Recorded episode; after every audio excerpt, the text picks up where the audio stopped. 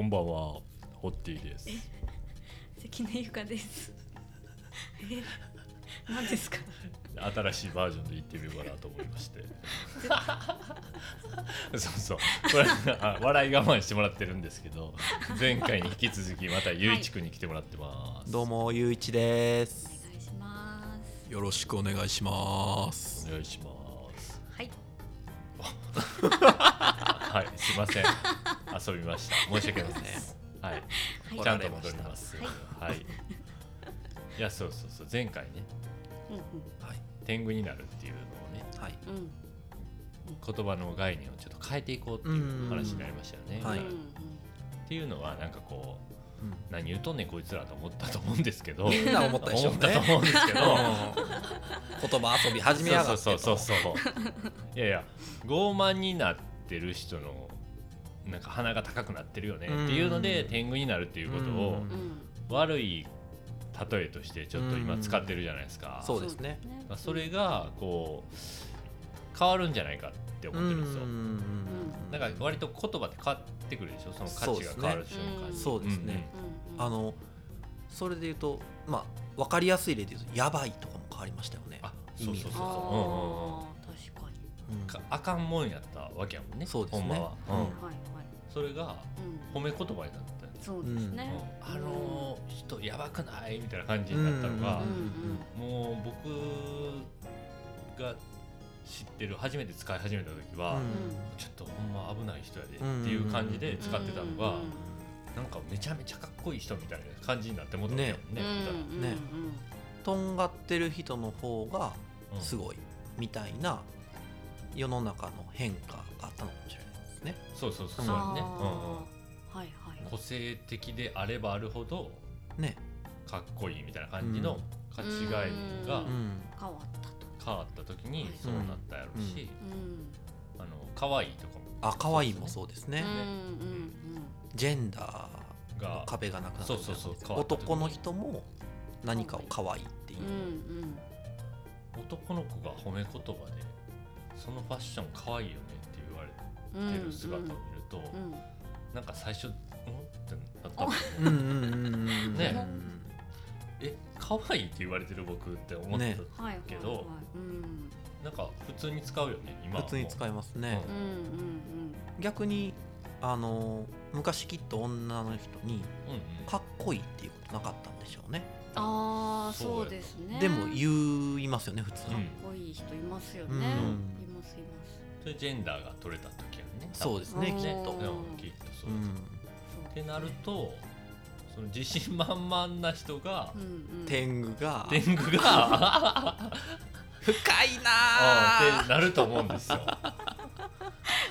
うん。うん。うんうん今までの、ね、日本社会においてはうん。やっぱりその科目にねなんかこうみんなと足並みを合わせながらねうんなんかこう背中を見てくれっていうのがこうよよしとされてきた多わけですくを語らないみたいなね。多くをね。うん。そうそうそう。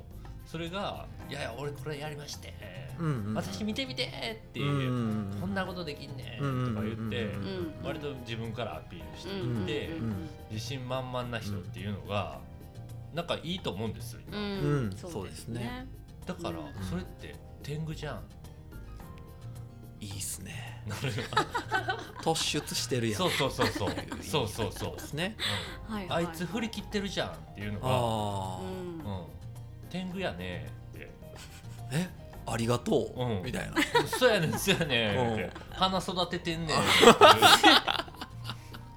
だいぶ育ったやろこの花みたいな。うん。どう？お前から見て俺の顔赤い？みたいなそうそうそう。うん。そんな感じになるんちゃうかなうんきっとなると思うんですよ。ねはいはいで多分その人はうん。うんあの天狗って翼生えてるから常に右手にレッドブル持ってるんでしょうね。あそうやとう。ん。なんか CM でありましたよね。ありましたよね。あ天狗。さ翼を授ける。はい。天狗がレッ出てた？ドブル出てましたよね。天狗。天狗出てたんですか？え出てたと思うんですけど。あそうなん？へえあれ出てないかなレッドブルやっぱ天狗ってますね。やっぱりすごいな。えうん出てない。先行かれてるやん。行かれてる。いやいやそんなことない。カットしようレッドブルに先行かれたと思われたら嫌やから。本当だ確かに。そうそうそう、うん、いや僕らのもんや天狗は、天狗はね。ここたつから、うん。僕らのもんや天狗は。うん。2回言うとった。大事なことやから。な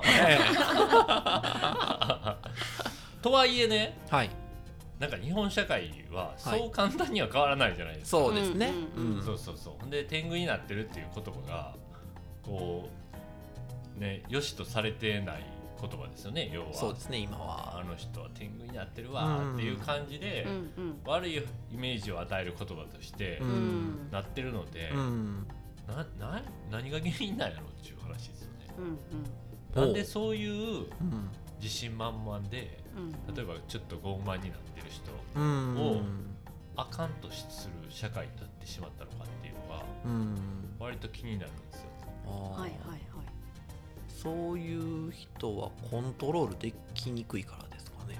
ああなるほどね。ね。馴染みにくいから。馴染みにくいか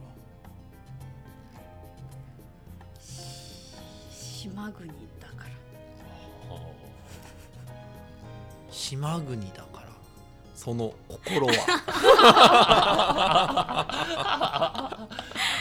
なんかやっぱちっちゃい集団が多かったっていう時代あでー。その中でこう協力して暮らすっていう役割分担が生まれてからできてはいはい。でそこでそういうものが出てきてしまうと、うんまあ、村八部みたいな感じで、ねああの悪くなればなるほど殺される確率が高くなったから、うんうん。あんまり出ないようにっていうなんか日本人っぽい出来上がだはいとかじゃないはいはいはいはい。確かになんか出る杭は打たれるうん。みたいな。うんうんうん。高い鼻は低くされるみたいな感じありますよね。あるある。ねありまありますすよねよね。うん結構おられかけたこといっぱいある。ああ天狗だったんですか？天狗になってるつもりはないけどうん。人からしたら天狗になってたのね多そ分こが難しいところですそうそうそうよねそう。自分では気づけない。無意識天狗ですね。そう無意識無意天狗。識天狗。無意多分識そうやと天狗思うねあうんでもあ そうやね。でもその出る杭は打つっていう文化文化やねこれ。うん。多分当時は生存戦略やったんでしょうね。ーうん。なるほどね。協力して役割分担をちゃんと守る方が、うん。うんうんえー、と生きていける。そうですよね。うんうん。共同体として、うん。なんかその同調性を持たせることによって、うん。あのー問題が起きないようにしていくってことだよね、うん言うんうん。ったら、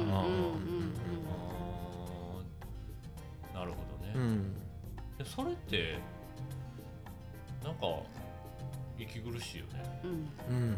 自分らしさを殺せってことやもんね結局。そうですね。それが今の教育にも落ちてきてるよねきっと。うんうんうんうんうんなんかそうか、まあ、子供ゆういちくんもらうもんね。そうですね。なんかどういうところで感じるんですかそれ？うん。なんかその何回か前の回で、その宿題はいやや言うてたじゃないですかでまあ何やってんの？ってパッて見たらうん。漢字ドリルみたいなのやってるんですけど、はい。なんかあの数っていう字と多いっていう漢字とうんはい。うん門っていう漢字をうん。なんか26回書かなダメなああるある。ー書き取り？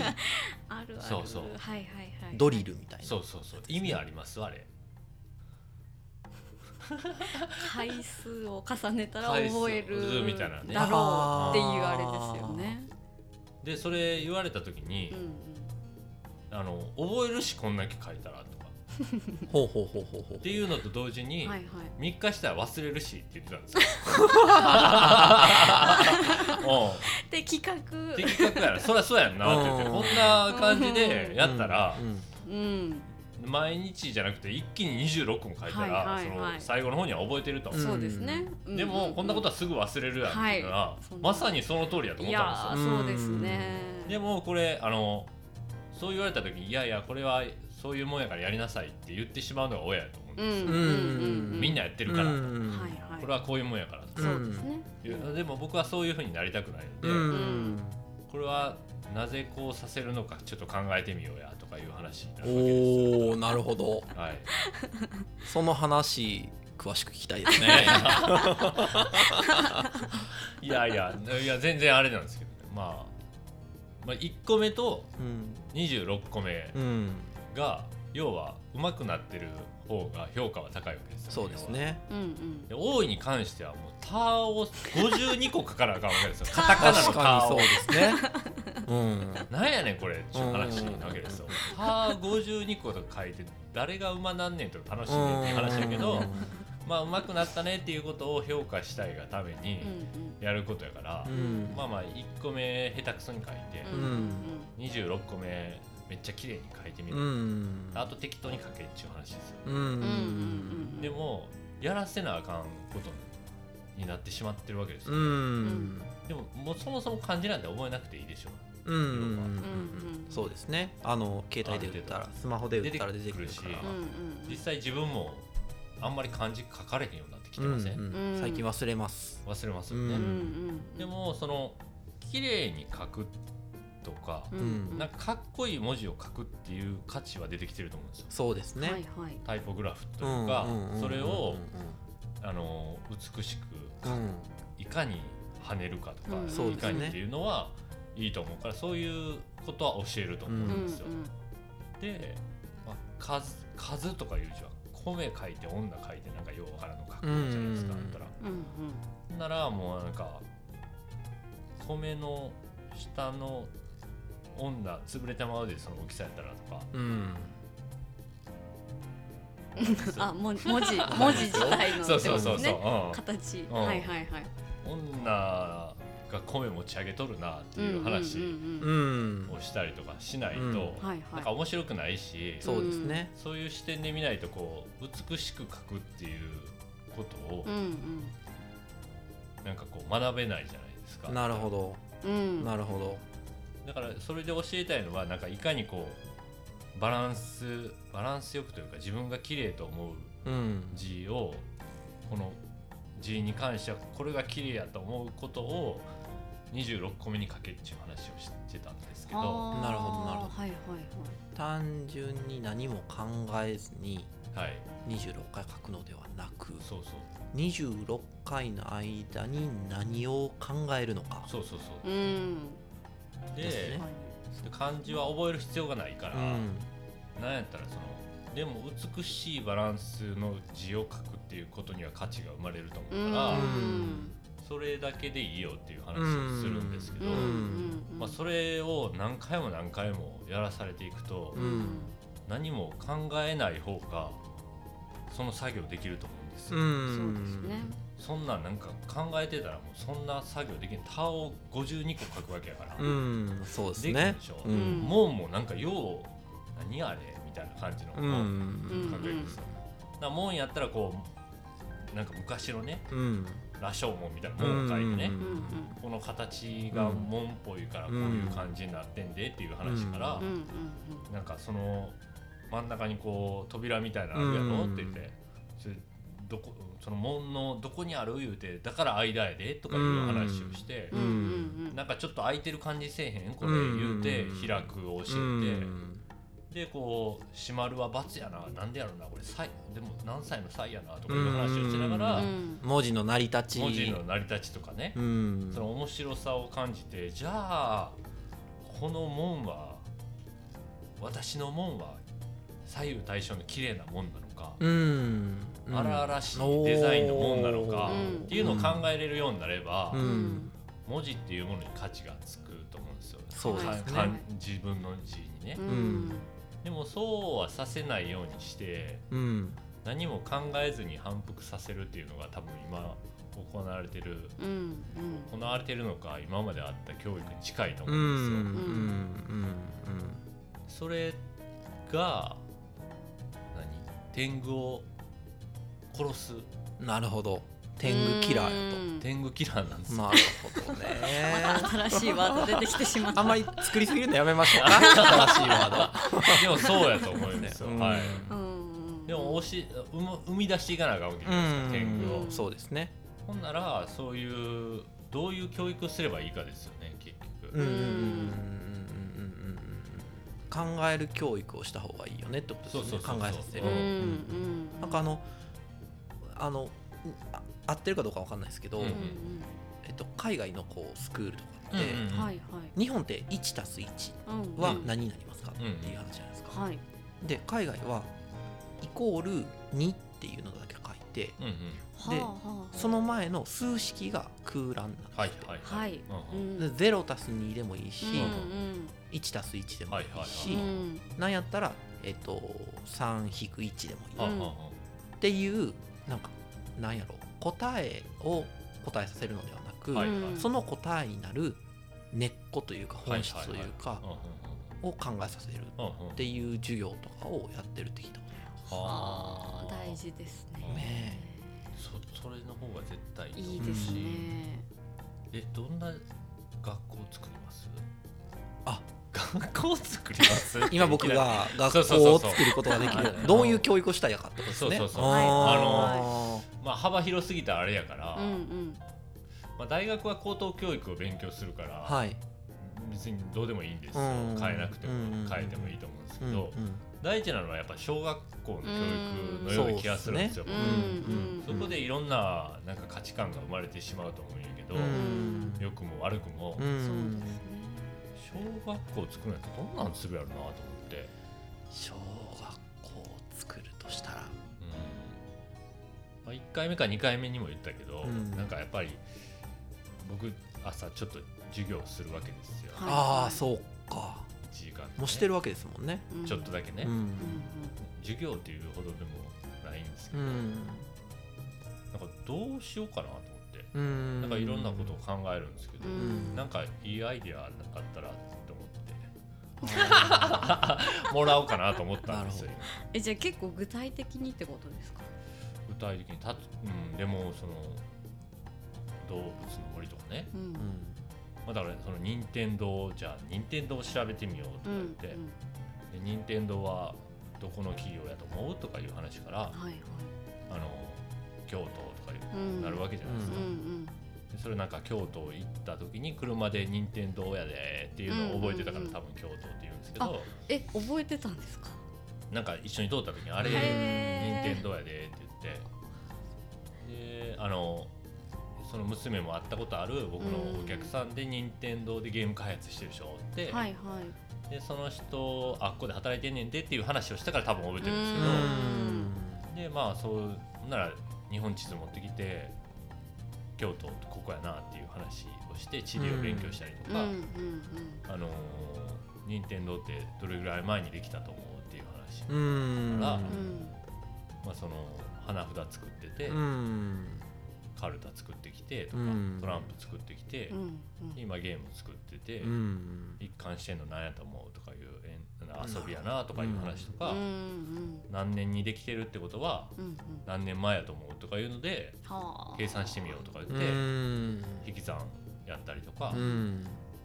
なんかそそういう遊びうんながらこあー。う引き算を覚えたり歴史見たりとか、まあ、例えばこう花札とかって知らんけどどんなゲームかなとかいうのを YouTube で調べたりとか、うん。まうんあ、その花札って大人がやるゲームやったじゃないですか。ならこう子供がやるファミリーコンピューターっていうのを作った時に、うんうん。なんかあの子供のゲームを作り出したけど、うんまたなんか大人ができるゲームも今作ってきてるし、うん。なったりとかすると、うん。なんかあの一回このファミコンスーパーファミコンの時代は大人がゲームをするっていうのはなくなったわけですよね。昔はなんかえ花札は大人がしてたよね絶対。戦戦中とか戦前とかやったら、でもカルタとかトランプってなると家族でしてた、けどファミリーコンピューターになって子供がするものになった、うんはいうん。でも Wii とかうん。ああいうのが出てきて家族に、ね。うん。なるものだったと。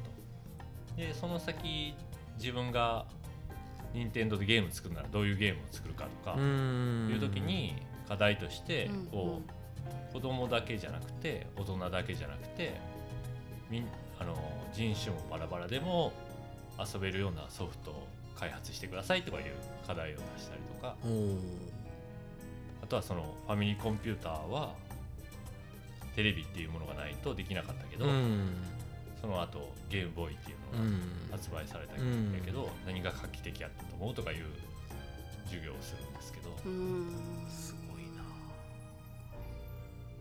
今ので一番大事なのってこう全部がつながってることを見せることなんあそうそうそうなるほどね。ですよね。なんかやっぱ授業とかだと国語うん算数、全部つながってないように見せてるっていうのがでも今の堀田さんのやってる授業で言うと、ね、その国語をやってる時に、うん。じゃあ「た」が何個あるっていうので足し算をして、うんねうんで数学も一緒にできると、うんなんかそういうつながりのある授業うんになるといいですね。そうですね。ねそれなんでせえへんのやろね。ね。ね。評価しづらいからかな。ああーそうやと思います。評価なんか。かー点数つきにくいうん。あーなんか天狗の話でいくと。うんうん。お。お。お。天狗の話。その。チャレンジャー。そう。はいはいはい。天狗ってまああの特殊な能力を持っている人で捉えるとうんうん。あのスペシャリストかなと思うんですよね。ほうほうほうほううん。他の人にはできないぐらいある一点に特化してる人、うんうんうんはいはい。であのなんやろ。算数とかか、うんうんうんあの小学校とか中学校で習ってきたことって、えっと、この枠で考えなさい、うんうんうん。で、えっと、自分が例えば算数めっちゃ好きです、うんうん。で算数もっと勉強したいってなっても、はい。うんうんみんなと同じうんうん。スピードでうん学びなさい、じゃないですか。はいなんかその自分の興味がある方向に振り切ってみるっていう学校を作りたいかも、ああー。あなるほど、うんそうやね。う一回そのスペシャリストとして突き詰めさせるとそうだよねそうそうそうはいはいそう。はいそうそうそれすごい大事やと思う、うん。なんか教える方もすごい幅の知識いるかもしれないですけどね。そうやね。う。ん。でもそうなってくると、うん。今の学校っていう形じゃ絶対無理やん絶対無理やと思う。うん絶対無理やとう。んうん思います、お前な、いらんよねだって、うん。教養はある程度必要だと思うけれど、うんうんうん。その先はうん興味のある方向を伸ばしてあげる。そうですよね。そこ自分で飛び込める人もいると思うんですけどね。うんうんうんうんうんうん。確かに、うん。なかなかその点数をつけようと思うと、うん。正解を作らないとダメで、うんうんうん。でももう世の中に正解なんてないじゃないですか、ないですね。うん。それが社会と教育のギャップ一番のうん。ギャップやと思うんですよ、はい。より正解がなくなってきた世の中で、正解がある問題ばっかりを解いてたとしても、うん。うん。うん。学校でやっぱりこう変な癖がついてしまって、うん。うん。ちょっと役に立つことがあったとしても、うん。多くのことでこうなんか壁にぶつかってしまうじゃないですか、うん。だからなんかあんまり正解のない授業をやりたい授業というか、うん。うん。うん。学びをさせたいんですけど、はいはいはいどうしてもこう正解を作ってしまうんですよね。なるほど。なるほど。あのーうん。正解を見つける正解を導き出す能力よりも問題を見つける能力あを育てる方が大事そうやね。ねうん、なんか今話聞いてそう思いました。そうやね。なんで26書くのっていうのを、うん。なんかそこに問題あるんちゃうのみたいな。そうやね。ことじゃないですか、うんうんうん何のためにやってんのっていうのを一緒に考えるってことやね。うん言ったらこれ確かに。で正解を弾き出すなんてコンピューターがやってくれるもんね。もあうんクリエイティブですねうねうんそういうことですねその能力ってもういらないもんね。うんでもその問題をなんかこう導き出すのってあんまりコンピューターが得意としないことやんね。そうですねうんうん問題を明確にして、うん。それをこポンポンポンってこうコンピューターに指示出したら正解を出してくれる時代が来るわけじゃないですか、うん。だったらはるかに多くのデータとうん計算力を持ってるわけですよね、あいつら。は、それを使える人間にならないといけないってことはそうですね。問題を生み出しみ生み出すというか、うん。まあ常識を疑っていかなかったことね、うんこれ、うん当たり前にやらされるんじゃなくて、なぜこうなのかとか、うんうんうんこれってどういうところが問題なのかとかいうのをんんんうん見れる力が必要やもんね。そうですね。ん。そうですね。じゃあ根深いね。そうな根深い。うん。根深いですよ。ね。常識を覆すことってねもうその常識を覆さなした方が面白いんじゃないかって思う頃にはもう常識がみ染みついちゃってますからね。そうやんね、うん。やっぱそう大人になってからでしょこんなんそう考えるそう。のそうです。子供の頃にそんなん考えへんもんね、うん。うんっていうか考えてたのかもしれないけど消されてるんかもしれないね。そうあですね。だって誰もが天狗になる素質あると思うんですよ。うんうん。あありますね。でもなんか顔白に塗られて、うん。みんなと同じにしとき言われて、うんうん鼻ポキ折られて、うんうんうん。恥ずかしいで鼻高いのってうん言われて、うんあの突飛なことしたら、うん。うん迷惑かかるからやめなさいってうん。言われるわけじゃないですか、そうですよね。なんかなーって感じですそうねですね。ちっちゃい頃なんて全部それですもんね。そうやね。なんか手出してどっかのボタンを押したら「ちょっとやめなさい」って言われて、ううんんどっかに行こうとしたら「あちょ危ないから」ってうん言って止められて、うん。全部ね好奇心っていうのはちっちゃい頃からうん。誰にでもあるものうんを抑えつけられるうん。からだんだん弱まってしまうんでしょ。うん。そうやね。好奇心を精一杯伸ばしてあげるってうんなるとうんどうどうしようかな。どういう？好奇心。そうですよね。ねみんな上見てますけえど、うん。上見ちゃいますよ上見ちゃいますね。ねえ。考える時ってね。ねまあこれ着地点見えないんで、そうですね。ううんん。なんか一旦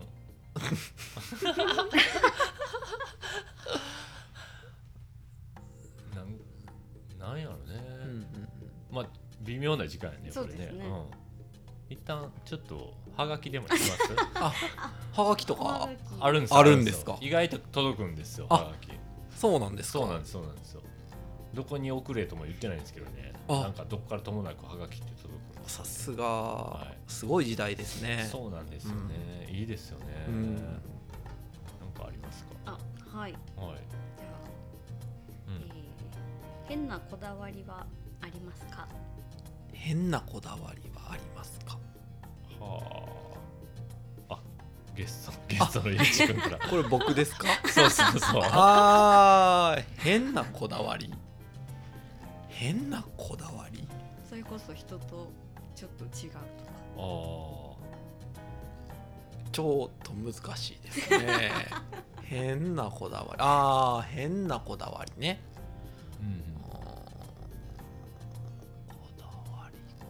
あのなんやろ。まあ仕事とかはい。うん。生活とかをする上で、なモットーじゃないですけど、うん大事にせなあかんなと思ってるのは、美しいものよりも新しいものっていうのを結構思ってて。ほうほうほあの美しいものよりも新しいものの方がどうやら好きやなって思った時があるんですよ。あの最初こうデザイン勉強したんですけど、デザインって学問だからうんうん。いろんなそのセンスみたいなこと言われてるけど、うんある程度勉強して、うんうんうん。えっと、お作法に習えばはい。美しいものって作れるんですよ割と。ほうほうほうほうそれって何か生み出してるんだろうかっていうことを思った時があって教科書をなぞってるんじゃないか。っなるほどなるほど、うん。学べば誰でもでできるんじゃないか。入れ替え可能じゃないかっていう感じそうそうそう。やったら自分がやらんでもええやん。はいはいはいそれよりも新しいものを見つけたりとかうはい誰もやったことがないようなことをうん。企画したりとうんかすることの方を大事にしよう。って思って。だからそのお店とか行ってもあんまり同じもの食べないんですよ。前食べたメニューと違うものを食べたいんですよ。とかとにかく新しい方にできるだけ行く選択肢があったら選択肢が。あれば。はっていうのはなんか地味にこだわってるかもしれない。ああー。なるほなるほど。ねうんどいいこだわりですね。うんかっこいいななんかはい。プロフェッショナルやな、新しいものを選択する。ええなやった。全然違う感じやったわこだわ僕はい僕が言おうかな思ってたこだわりとはお。あのうん全然温度差があったからあえんまり言わんとくわ。え。ちょっと待って待って待って。りそれを言うと気になりますよね。ねえどんなこだわり持ってるんですか？あります？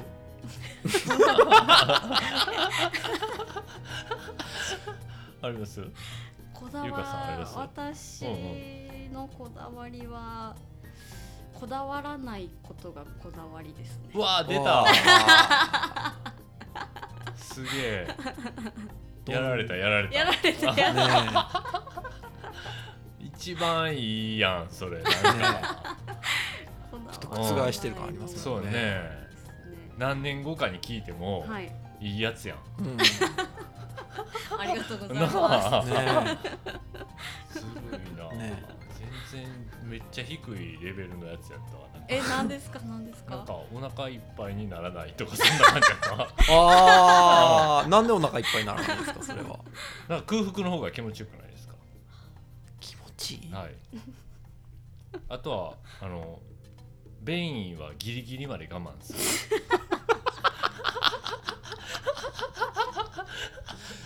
ちょなぜですか？いやそれも気持ちよくない？快楽を求めるってことですか？え空腹はなんかまあロジカルでもあっておやっぱ消化にエネルギーを使われると、うん。あー。何かなんかこう頭の方に回ってこなかったりとか回復の方に回ってこなかったりとか、うん。うん。うん。何かしらあるやろうなと思ってるんで、うん。うん。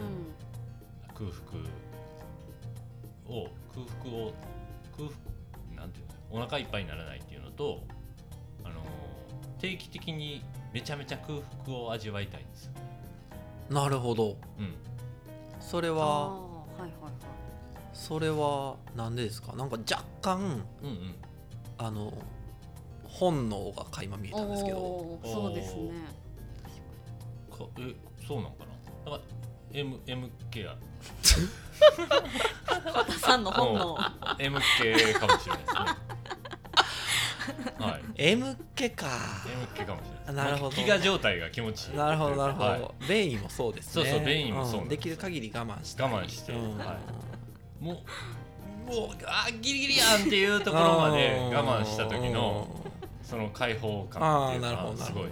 だ追い込まれるのとか結構好きなんですああド M ですね。そうそうそうなんかありません？うんうん。うん ああるよね。あるよね。あはいはい。ありますあありますありあありました。ありましただからちょこちょこ。言わされてる。そういううんこだわりこだわりなんだなこれ。うん。本能そうそう本能。僕お腹いっぱいにならないようには絶対してます、へはい、いころだわりですね。何事においても。えうん。こう食に関してだけでもなく満たされない。そうそうそう満たされないようにするこだわりっていう。あああなるほどな。ーいやお腹いっぱい食べる人がほとんどですよね。そうですね。僕お腹いっぱい食べちゃいます。あ食べますか、うん。なんか M, M じゃないですね この質問で M じゃないかどうないですね。かが分かるっていうなるほどな。なんかわかりましたわかりました。はい。世の中のド M の人に聞いてみたいですね。そうそうそう。多分そうやと思います。ね。あんまりお腹いっぱいにはなりたくない、便意はギリギリまで。はい。うん。も漏らしたことはないですけどもちろん。あ あのもうほんまにギリギリが好きです。ーびっくりしましそれをたね言うと、私明日から結構堀田さんがお手洗い行くタイミングこ結構見るんですけどそういうなんか変な雑念が入るんですけど、はいはい。そうですね。あ我慢してあったんやなそうーと。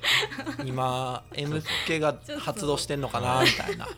しかもそれを悟られずにうん。どこまで行くかっていうのあがそこも、はいはいそこもギリギリの戦いをしたいんですよ本当はもう足ガックガクやのにそうそうそうそう。スーンって立ってるみたいな感じですか。はそれは人に知らせてもいいんですかそれ。いいいですいいです。いいんだ。全然いいです。あはい。そう知ってもらった上でも戦っていくから僕は。ー別に隠したい情報ではなかったないないないない。ねはい別にあなるほど、はい。選択できても。そうですそうです。うんはい。うん。いいですいいです。ね。開示します、うん。返しますちょっとこう緩めたらなんかこしょばされたりとかしたらもうあの緩んでまうんちゃうかなっていう時はありますそれまあまあ言ってますよね。ですすごいなあ。そうですね。そのギリギリの勝負した。いやでもそれで言うと、うん。僕えそれで言うと、はいそれで言うと僕はあのトイレ行きたくなくてもトイレ行きたくなりそうやなと思ったらトイレ行ったりします。あすげえ。うんえほんなら寝ようと思って寝る人ですか？いや気づいたら寝てる人です。そこはそうなの？あ そこはそうだ思ったのと違う。違った。答えは一個だけじゃないんですそうねですねそうですね。ハンドリングしやすい男じゃないのよ。すいませんああそういうことでよく笑いましたね。よく笑いましたね。じゃあはい。またねー